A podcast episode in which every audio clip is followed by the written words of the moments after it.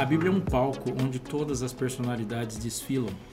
Em algum momento você é um Pedro, confuso dentro do barco, precisando que o milagre seja um peixe para um pescador compreender.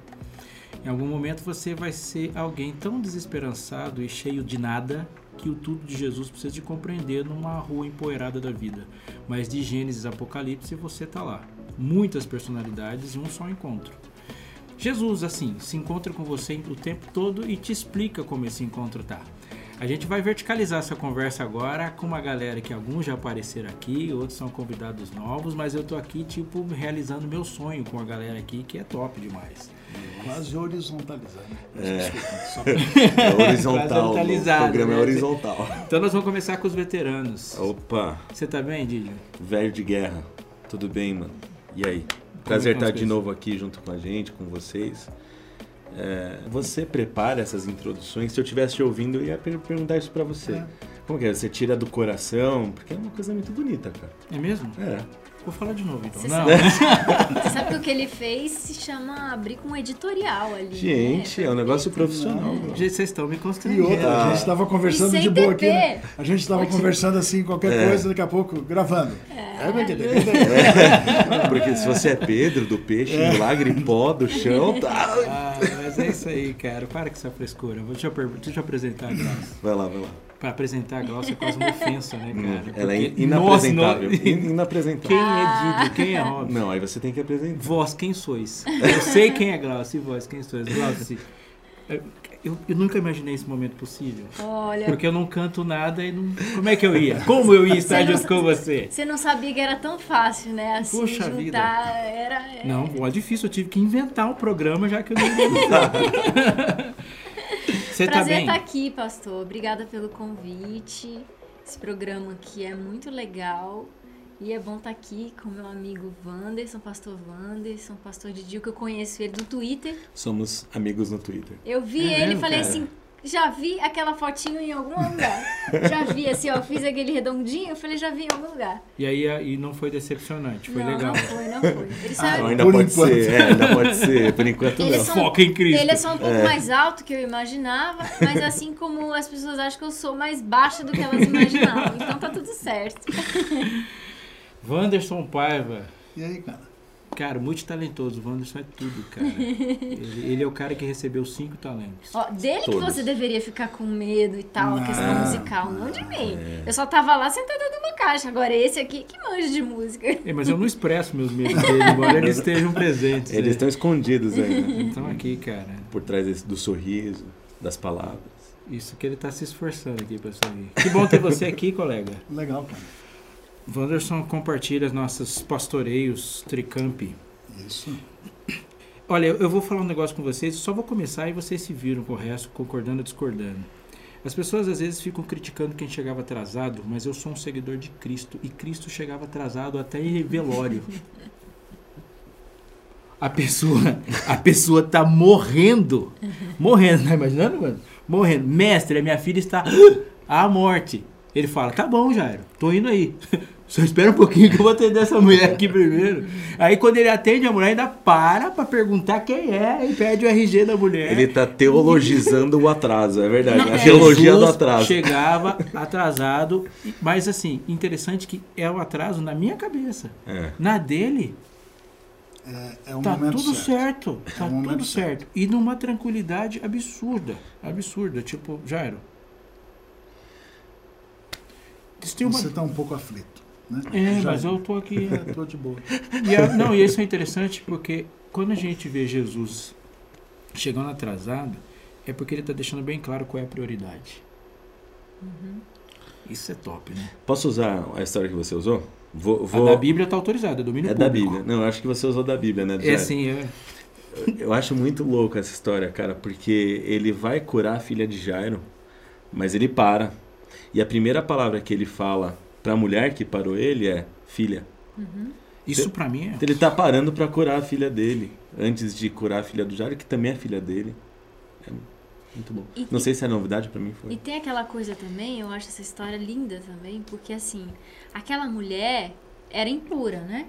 Pelas, ela, ela tinha um fluxo ali, quantos anos? E vocês não sabem o que é isso, meus amigos. Mas eu, como mulher, digo que não é uma, uma coisa muito confortável. Sem Só nenhuma que- vontade de Só saber. que Dona. eu vivo numa era né, moderna, que temos recursos e tal. Eu fico imaginando o que era ser uma mulher nos dias é, em que ela ali é, tá, tá. Vou falar que é a palavra? doença? Tá, Menstruação. Eu tô aqui, tá aqui, É, Uma, uma mulher normal, mensura, ali naquele, naquele calor, naquele pó, como é que era banho, como é que era tudo, enfim. Calor mesmo. No dia E que a, a filha de Jairo que nasceu, E a dela a menstruação dela começou. A filha de Jairo já tá morrendo e a, filha, e a menstruação dela durou a mesma idade da filha da- do Jairo que Não, tava e lá. você também. imagina Caramba. quantos problemas que ela tinha, porque ninguém poderia chegar perto dela. E nem Tá ela entendendo? também podia ir pra Exatamente. igreja. Pode ela não abraçar podia os Então, filhos. lugar assim, quando ela entra naquela muvuca, quantas pessoas ela encostou? Então, ela estava ali com uma fé, mas ao mesmo tempo temendo, porque ela estava rompendo algo que ela não poderia. Ser Ela, está, né? ela assim. Encostou morta. em muita gente. Ela estava, ela está, ela ali poderia dizer assim: "Ei, você está transgredindo, sai daqui". O mestre poderia falar isso para ela. Então ali ela vai, Jesus, eu acho que ele consegue ali medir o tamanho daquele medo também ali, parar e falar: "Filha, ela tava com medo". Interessante, isso, isso pra mim é a parte que vocês têm que segurar pra não chorar pra falar disso. Porque ela, no texto diz que imediatamente ela ficou curada. É. Mas daí ele fala assim, É, mas- e ela está... Fala, Só que imediatamente, sem Jesus nem ter olhado para ela. Né? nem ter olhado. É. E a pergunta ela foi curada de quê? Porque ela estava côncia, temendo e tremendo. Essa não é a expectativa que eu quero que aconteça comigo quando eu toco Jesus. Uhum. Ou seja, ela estava curada de um mal que era o mais fácil de ser curado. O outro era o difícil. Uhum. Um foi curado pelo toque, o outro foi curado quando ela falou: Filha, vai em paz, tua fé te salvou e te vê livre do teu mal. Mas não tinha mais nenhum mal quando ele fala isso. O mal agora era o mal da indignidade. É, eu tenho uma frase, que não- lembro o autor. O autor, caso você esteja vivo e me ouvindo, eu gostaria de ter lembrado o seu nome, mas ele fala assim que o- uma palavra de amor fez o que 12 anos de medicina não conseguiram fazer. Jesus, né? Isso é top demais. Muito forte. O que eu acho que é muito legal nisso, e que a Bíblia não nos dá essa dimensão, é que todas essas pessoas que foram curadas ou foram ou receberam algum olhar de Jesus, elas se tornaram seus seguidores. É que a gente é que a gente parece que tem de seguidores é só os discípulos, ponto, né? Uhum. Não, mas tem um tem uma galera, né? Jesus agrega Porque- valor. É, tem uma, uma galera que Tem. vai seguindo porque diz assim, não, se ele fez isso por mim, eu não tenho porquê É não inúmeros. tem por que ficar onde eu estou, eu vou acompanhá-lo. Né? E, é, e esse negócio do acompanhar, a gente vê isso muito claro, assim, ah, são os amigos que trazem um paralítico. Quer dizer, os amigos para trazerem um paralítico já sabiam que Jesus podia curar o paralítico, senão eles não levariam Uhum. o paralítico. Talvez um deles até pudesse ter recebido alguma benção. Diz assim, não, se eu recebi, o meu amigo também vai receber. Quer dizer, é um negócio tem que, aí uma- um que detalhe. passa, né? De um amigo para o outro. Nesse caso do paralítico também, ele teve a sorte de ter esse amigo, porque provavelmente essas pessoas, elas eram que não, você, se você não pecou, seu pai pecou, por isso que você é assim, né? Então, não eram pessoas desejadas no meio religioso. E a gente ah, talvez tenha essa dificuldade hoje em imaginar quem são as pessoas imundas e indesejadas Nossa. né? Porque é fácil olhar pro, para, pro paralítico, assim, figuras quase que pra gente que tá acostumada com essa narrativa bíblica né? desde sempre, É. muitas vezes, desde que é, nasceu, ali, a- a- quem é o, o- o leproso? A gente não tem mais leproso como, como era naquela época. Então, eu acho que vale muito a pena esse esforço constante durante a leitura da Bíblia, durante esse encontro com o texto, é levar ele. Quem, quem é essa pessoa hoje? Porque é, é por isso que, que, a, que a Bíblia é, é grande nesse É, sentido tipo- e ela chega até nós hoje. Tipo, quem são os nossos intocáveis, né? Cara, eu não sei se você foi intencional quando você falou do paralítico, mas a história do paralítico é muito conectada com a história do, da mulher com fluxo de sangue. A mulher com fluxo de sangue, Deus curou o corpo para depois curar a mente. No paralítico, ele fez o inverso. contrário. Ele curou a mente para depois curar o corpo. Uhum. No, no caso da mulher, quando ele cura o corpo dela, ainda há uma insatisfação. Ela ainda tem, tem 12 anos de indignidade ali. Então preciso ser curada. Ele vai além. No paralítico ele fala, eu, você, eu sei qual é o seu problema, teus pecados estão perdoados. Ah, se alguém chegar para mim e falar teus pecados estão perdoados, eu falo assim, então significa que todas as limitações aqui são pouco. Uhum. Cara, te deu uma certeza de salvação imediata, Sim. isso aí é impagável, isso é tremendo. E é legal a gente se colocar também, às vezes, porque assim, às vezes eu não me colo... Desculpa, encostei no microfone aqui. Mas às vezes eu não me coloco no lugar do paralítico porque eu não, não tô naquela situação. Mas eu, eu seria esse amigo do paralítico porque eu faço, eu faço um paralelo, às vezes, com amigos do paralítico e os amigos de Jó. Porque os dois estavam em sofrimento e os dois, teoricamente, tinham razão para não, você fez alguma coisa para estar assim. Só que os amigos do paralítico, que provavelmente eram pessoas até mais simples que os amigos de Jó, escolheram não só pôr a mão na massa, como fazer um negócio, vamos dizer, um tanto quanto absurdo. Que é você subir numa casa. Ó, vocês são homens. Como é que é conseguir erguer uma pessoa que não se move até um telhado, abrir aquele telhado, criar ali? Eles, eles devem ter pensado para fazer isso. Sempre tem alguém com uma ideia O maluca. telhado da casa de alguém. Exatamente. não Aí vai seu. lá, tira, não sei como eram É. as telhas da época, ou se tinham Não, era exatamente. é, um, telhado Enfim. de, um telhado de capim com barro. A gente não sabe, eles fizeram um buraco, depois ia ter que consertar, não sei. Sim, é. Mas eles conseguiram subir ali em cima. Não um consegui. Não, Não, pequeno, né? Exatamente. E não É pra consegui- passar uma máquina. E não uma consigo máquina inteira. imaginar como é que se alguém viu, se alguém não viu o que estava acontecendo, se Jesus percebeu e continuou ali falando. Então, assim, eu me entusiasmo muito com esses amigos. É, mas né? eu, deixa eu. São Claro. insights, né? Esse programa está sendo de insights, né? Então, o insight talvez seja esse. Talvez ninguém percebeu, porque eles estavam absortos ouvindo alguma coisa que eles jamais ouviriam novamente. Sim. Então, não sim. tem isso quando você fica meio que anestesiado por, Sim, um, verdade. por um momento. Quer dizer, era um encontro de pessoas com Cristo que ninguém nem percebe esse tipo de E Jesus, e Jesus o paralítico como ilustração do sermão dele, É. como se É. tivesse Tivesse combinado. combinado. Caiu do Mas na céu cabeça mesmo. de Jesus ele fala assim, os paralíticos entram em cinco. quatro. Porque ele, ele tinha precisão. Exatamente. Eu viajei um dia com uma mulher e ela falou pra mim assim, eu sou doadora de sangue. E tô- E ela veio à minha mente quando você disse uma coisa sobre o paralítico. Aquele paralítico lá, ele fez uma coisa de errada. No caso dele, falar você tá assim porque você pecou era real mesmo. Isso, isso ser amigo dele leva para um patamar maior. Ela chegou para mim e falou assim: Eu sou doador de sangue e eu, vou, eu tô voltando para casa para doar sangue. Eu falei: Por quê? Porque houve uma rebelião no presídio. E, e falou assim: E você não doa sangue quando tem rebelião. Você doa sangue quando tem crianças internadas. Ninguém, ninguém dá o sangue para um bandido que tomou a facada. É um paralítico. Uhum. Cara, Você Forte, sabe- mexer você assim sabe, comigo, eu não me senti eu- tão mal. Eu tava assistindo um dia esses, esses tempos ah, um documentário assim aleatório na televisão e falava sobre AIDS no- nos anos 80. E ali era uma série, no contexto do Brasil, uma série de testemunhos de pessoas que viveram aquela época. Eu era criança, lembro de algumas coisas dessa doença que apareceu, que ninguém sabia, que era quase comum. Pode tocar a pessoa que tem, não pode? Eu pego, o que, que acontece? Enfim, é, toda essa questão de sexualidade envolvida no meio. E ali é, relatava a história de um, uma transexual que se chamava Brenda Lee. Nunca tinha ouvido falar. Depois fui atrás. E a Brenda Lee, ela recolhia essas. Ela tinha uma casa para recolher essas pessoas que tinham AIDS Rejeitadas, né? e que ninguém cuidava delas. E assim, a gente tem que lembrar que é uma época que ninguém sabia o que era AIDS direito, que não tinha tratamento como tinha hoje. Ainda hoje, ainda hoje, décadas de depois, é uma doença que ninguém quer dizer eu tenho AIDS. Então, assim, eu olho para aquela pessoa e penso assim: caramba, às vezes a gente tá tão preocupado com medo das coisas do mundo entrarem na gente e a gente tá perdendo pessoas de virem e pessoas saindo porque nós não estamos sendo a Brenda ali, entendeu? Não estamos sendo relevantes. Então, assim, que relevância tem é- essa pessoa no reino de Deus?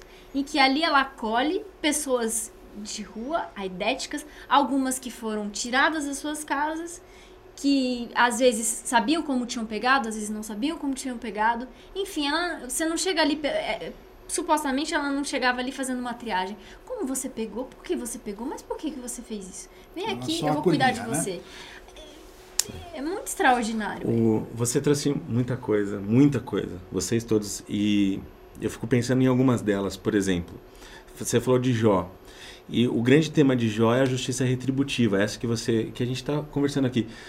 E o que rola hoje é isso também. É, o que que, o que, que, a, fez, o que, que a pessoa fez para estar tá lá? O que, que ela fez para merecer? É, então, naquele cenário, por exemplo, ser o, o paralítico, ser leproso, sobretudo, era não, ser, não ter só a doença, é ser impuro, de, de rejeitado porque ele era, porque ele fez por merecer. Quando o cego de nascença foi questionado, olha, é que, o mestre, né, mestre? Quem, quem que errou, ele ou os pais dele? Então, de uma maneira, não sei se a gente faz isso percebendo ou não, mas a gente reproduz esse cenário no, no nosso tempo também. Eu acho que é aí que está Jesus sendo completamente um inversor de suposições quando ele não dava coisas para as pessoas. Jesus se dava. Então, quando Jesus ele se aproxima de alguém, ele gera uma relação de pertencimento imediata. Imediata. Isso era tão perceptível que alguém falou assim: ele come com os pecadores. Comer com o pecador é se dar ao pecador, é uhum. aliançar-se com o pecador. A gente, e aí a gente tem que fazer algumas correções nos nossos ritmos, né? Quando a gente pensa assim, é, de como Jesus fazia e o que eu faço nesse sentido. Jesus não apontava erros tanto quanto ele apontava soluções. O que faz uma prostituta seguir Jesus? Não é porque Jesus não falou da prostituição dela, porque o mundo inteiro está falando da prostituição dela. Aliás, eu não preciso tanto de gente falando para mim quais são os meus erros. Eu tenho erro demais, eu tenho erro para escolher. Eu preciso de que alguém me diga como é que eu saio dessa. Então ele chega para a mulher samaritana e fala: vai buscar seu marido. Daí ela fala: e a água? A água sou eu, estou aqui para você. ele solucionou. É. Isso é uma coisa é, interessante de Jesus, o quanto ele se propõe a ser, ser solução para o mundo que precisa, né? Ele era a água no mundo desértico. Eu, eu, acho que o mais legal dele ter sentado na mesa com pecadores, primeiro é porque não tinha ninguém que não era pecador que pudesse sentar lá. Todos eram. Segunda é que, que eu não sei se foi eu vou usar o mesmo recurso de que você não lembra do autor. Não sei se foi um pastor entre os nossos, não sei quem falou, mas isso me chama muito a atenção. É, os pecadores se sentiam bem perto dele, não só ele perto dos pecadores mas é, aquele, aquele lance de que Jesus não não se contaminava com o pecado, mas ele purificava o pecador. Então as pessoas se sentiam bem perto dele, cara. E, e quantas barreiras você precisa quebrar para isso acontecer? É, mas aqui talvez a gente tinha que tocar num ponto muito muito dolorido, vamos dizer assim, que é o lance do julgamento, né? Porque hoje a gente diz assim, se eu for visto perto de, uhum. o que as pessoas pensarão de mim ou de que maneira eu julgo a vida daquela pessoa por aquilo que ela aparenta ser. Então Tô a gente com uma tem, frase da Glaucia aqui na minha cabeça. Aqueles, a gente tem aqueles negócios assim, né? Não, esse aqui é tatuado demais. É. Esse aqui tem um Rastafari. Esse aqui tem então essas pessoas é talvez do, elas. Esse aqui é da Zona Sul. Isso, é da Zona Sul, esse aqui é de tal lugar, esse aqui. Então a gente, tipo assim, a gente seleciona a gente seleciona as pessoas que a gente acha que merecem o, o evangelho, né? A gente fica assim, ah, eu acho que você não merece, mesmo que ele esteja sentado do nosso lado. Né? E quando uma pessoa dessas se batiza, há quem pergunta assim, mas e as tatuagens? Uhum. Né? Aí que, vai batizar no solvente, é? né? Então veja, existe um, existe um solvente um, tira tatu. Existe, existe um lance do julgamento, né, que Jesus não tinha. E aí, talvez essa seja uma grande diferença. A gente julga, mas Jesus olhava no que as pessoas poderiam se tornar. E isso fica diferente, né? E isso tem uma coisa que, que faz com que a gente repense um pouquinho. Minha pergunta, então, para vocês. Dá para viver o evangelho sem riscos? Não. Amar é uma atividade de altíssimo. E de escolha constante, né? Altíssimo quem, quem, quem se colocou mais em risco do que Deus ao criar e dar ali uma liberdade. Assim, é que a gente pode viajar, é uma série, mas eu fico pensando, eu tenho muita dificuldade de, falar, de entender que Deus vai enxugar a nossa lágrima, mas que Ele, para sempre, Ele vai saber, né? entendeu? Lembrar daquele que não aceitou ali o convite. E era um convite fácil, Robson, entende? é, é, eu acho que essa facilidade, essa, essa coisa, às vezes a gente quer coisas difíceis demais, respostas demais. E tem aí outra história com o cego. Eu nem, eu nem sei qual dos cegos é, mas é aquele que. Ah, diz mas tem assim- cego pra escolher. É, Cego. tem cego, cego tem Mas é bastante. aquele que fala assim, que ele fala assim, é, que ele chama é, Jesus, filho de Davi, tem misericórdia de mim. Já começa por aí, isso já corta o meu coração, porque ali ele tá pedindo, tem misericórdia de mim. O que, que a gente pode pedir pra Deus de mais autêntico sendo, tem misericórdia de mim? É. E aí ele vem e fala assim, filho. E Jesus é engraçado, porque ele tá falando, ele tá perguntando um negócio que ele sabe. Mas, filho, o que, que você quer? E aquela resposta pra mim do cego, que ele vira e fala, eu quero ver.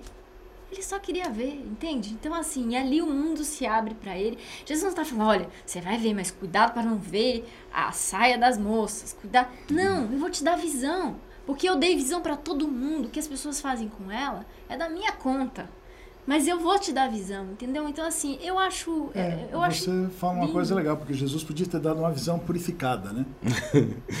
Poderia, né? Seletivo, Já que era né? um milagre, é, Seletivo. você vai ver só o que eu quero que você veja. Mas há uma coisa aí da visão. Porque Jesus parou na frente dele quando abriu os olhos do cego. Então, na hora que aquele cego abriu o olho, ele viu a maior e mais incrível coisa que alguém podia ter visto. Tanto é que assim que ele abriu o olho, ele seguiu Jesus. Cara, ele falou: Eu quero ver. e foi atrás de Jesus, porque eu quero ver você. Isso, isso é, é tremendo a história do cego, né? É, é, há uma coisa desse cego, da mulher, do paralítico, que a gente fala uma frase às vezes que Jesus nunca disse, que é de que Jesus andava com pecadores. Isso não é verdade. Os pecadores é que andavam com Jesus. Jesus nunca andou com pecadores. Jesus nunca mudou um, um- um rumo. Os pecadores andavam com Jesus porque Jesus é o caminho. Então, o cego, Jesus não ficou em Jericó. O cego foi para Jerusalém. Isso é, isso é importante no relacionamento que, a gente, que Deus tem com as pessoas, na pessoa de Jesus, porque, primeiro, uma frase que foi dita aqui nos bastidores, e que eu concordo, Wanderson, é de que você nunca vai encontrar Jesus. Primeiro, que ele não se perdeu. Ninguém encontra com Jesus. Jesus é que te encontra. E quando ele te encontra, o caminho dele é um caminho real. O seu é alterado. Deus, Jesus não te encontra e entra no seu caminho. E como o seu é tão alterado, você diz assim, peraí, eu acho que eu posso andar nesse aqui que me é mais real, né? É, no mais- dele. E é o caminho estreito, é ruim de fazer manobra, isso que é bom. E você sabe que eu acho que a gente, como, sei lá, que a gente pode chamar de.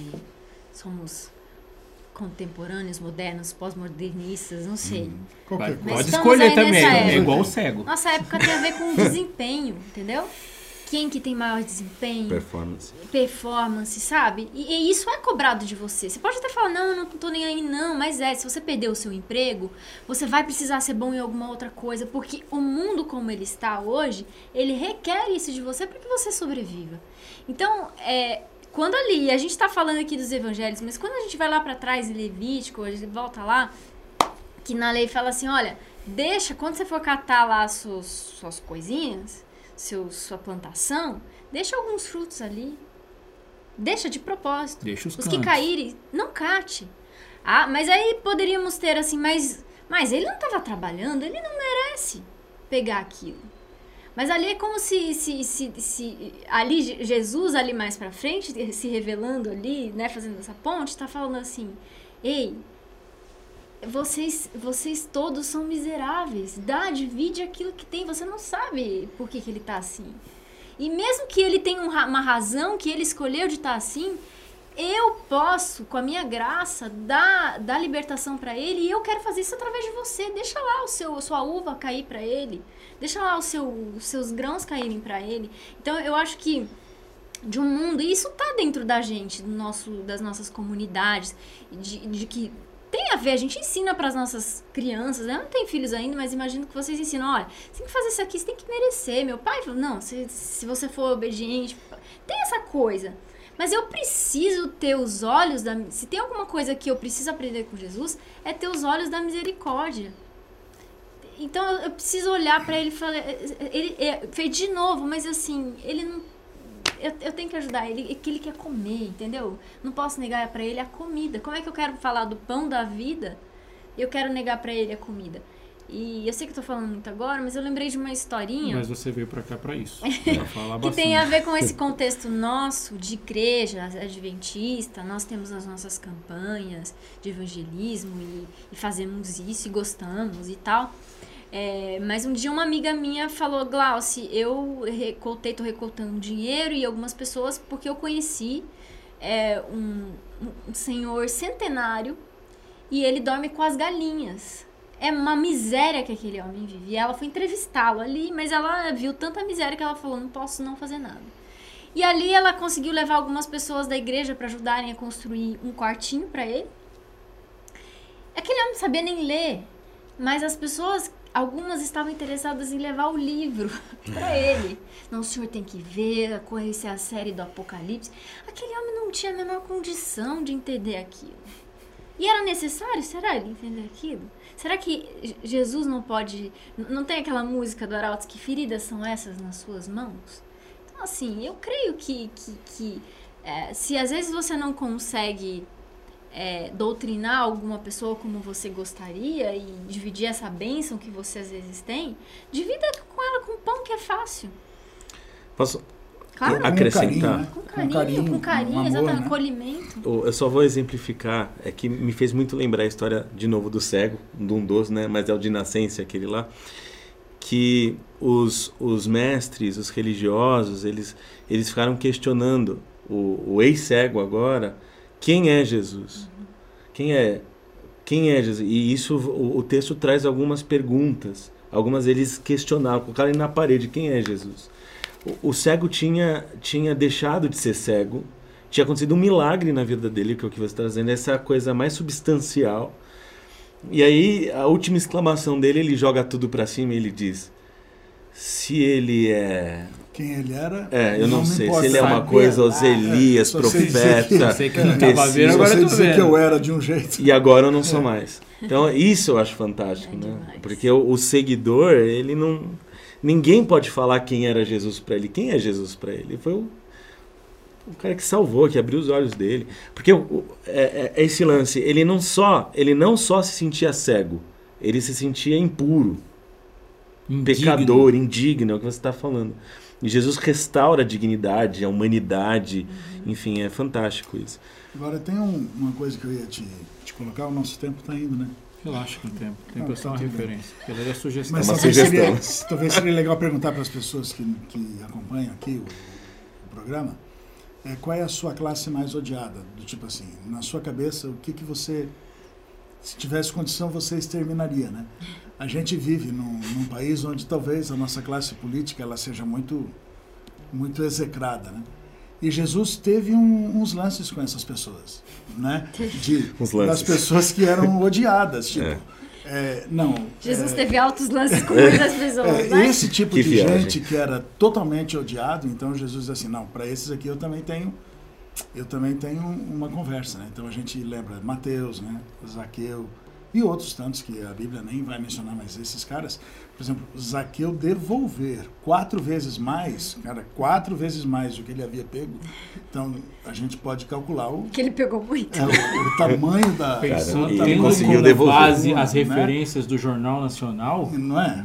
É, É. Corrigindo os valores, a inflação. né? é? Então, mas Jesus teve encontros com essas pessoas e talvez a gente passaria. Mas qual foi a primeira palavra que ele fala para Zaqueu? Ele fala Zaqueu. Ele fala o nome de Zaqueu. é, a gente está muito acostumado a dizer que a gente tem que chamar o pecado pelo nome, quando Jesus chamou o pecador pelo nome. É, isso é fantástico. Que bonito isso. Eu vou anotar e ele. vou falar que foi você que disse. tá? Não precisa, mas ele. Mas Só que- Não, Jesus que- chamava pecador Só que isso nome. tudo vai dizendo pra gente como é que Jesus se relacionava com as pessoas, né? Sim. Eu acho que isso é um. Só que mais é muito bonito isso hoje. A gente pode pregar, a gente vai ser valorizado por essa pregação. Mas eu não sei, eu, eu acho que ele não foi para a cruz à toa. E nós iremos também, se a gente. Se o nosso comportamento for pra- parecido em alguns contextos, pode ser que é, o discurso seja bonito, mas na prática a gente a gente sofre algumas Agora, eu vou coisas. encerrar minhas observações. Daí você faz um. Existe um, um, um pensamento no livro Caminho a Cristo muito Eu não vou me lembrar a página porque eles vêm agora. né? Ah, não acredito. Não, então não. Mas posso procurar. Mas, Não, não Edita, acredito. edita, edita. o livro diz assim: Jesus não escondia da verdade uma palavra sequer. E tem gente que para aqui, né? Diz assim: eu tenho que falar todas as verdades. Mas todas as vezes que Jesus disse a verdade, ele tinha lágrimas nos olhos. Aí a gente tem que pensar o que, que a gente tem, né? Quando você diz as verdades. Se você diz as verdades com lágrimas ou com um brilho de, de ira, né? De, de vingança, de dizer é do meu jeito e não é do seu. Esse tipo de coisa mostra o carinho com que Jesus lidava com todas as pessoas, não importa quem fossem elas, das mais miseráveis, aquelas do, da mais alta classe, né? Que precisavam de ouvir algumas verdades. Jesus conversando com Nicodemos, conversando com Maria, conversando com Zaqueu, conversando com o cego, com o leproso, ele nunca conversou ou tocou nenhum coração onde Jesus não deixasse bem claro que aquele coração já era dele. Quando Jesus falava com qualquer pessoa, quando Jesus fala com você, ele fala com você sem em nenhum momento desconectar de uma relação de pertencimento. Assim ele estabelece relações. Jesus se dá e pede para você se entregar. Quando você se relaciona com Jesus pensando nas coisas que ele pode te dar, a sua resposta é só ter coisas para dar para ele. Mas como Jesus deu a vida por você e quer sua vida assim, e ele conversa com você com um coração machucado, um coração orgulhoso, um coração vaidoso, um coração esperançoso ou desesperançado, como sendo dele. E assim ele estabelece todas as conexões. Você é meu e fala com você assim, assumindo uma responsabilidade pela sua esperança. Esse é Jesus. Jesus verticaliza realmente a existência, falando presencialmente com você ou falando da maneira como ele fala agora, inclusive pelas bocas que você não gosta. Mas Jesus nunca parou de falar e nunca parou de se relacionar com você. Seja você, a Bíblia de quem não tem Bíblia.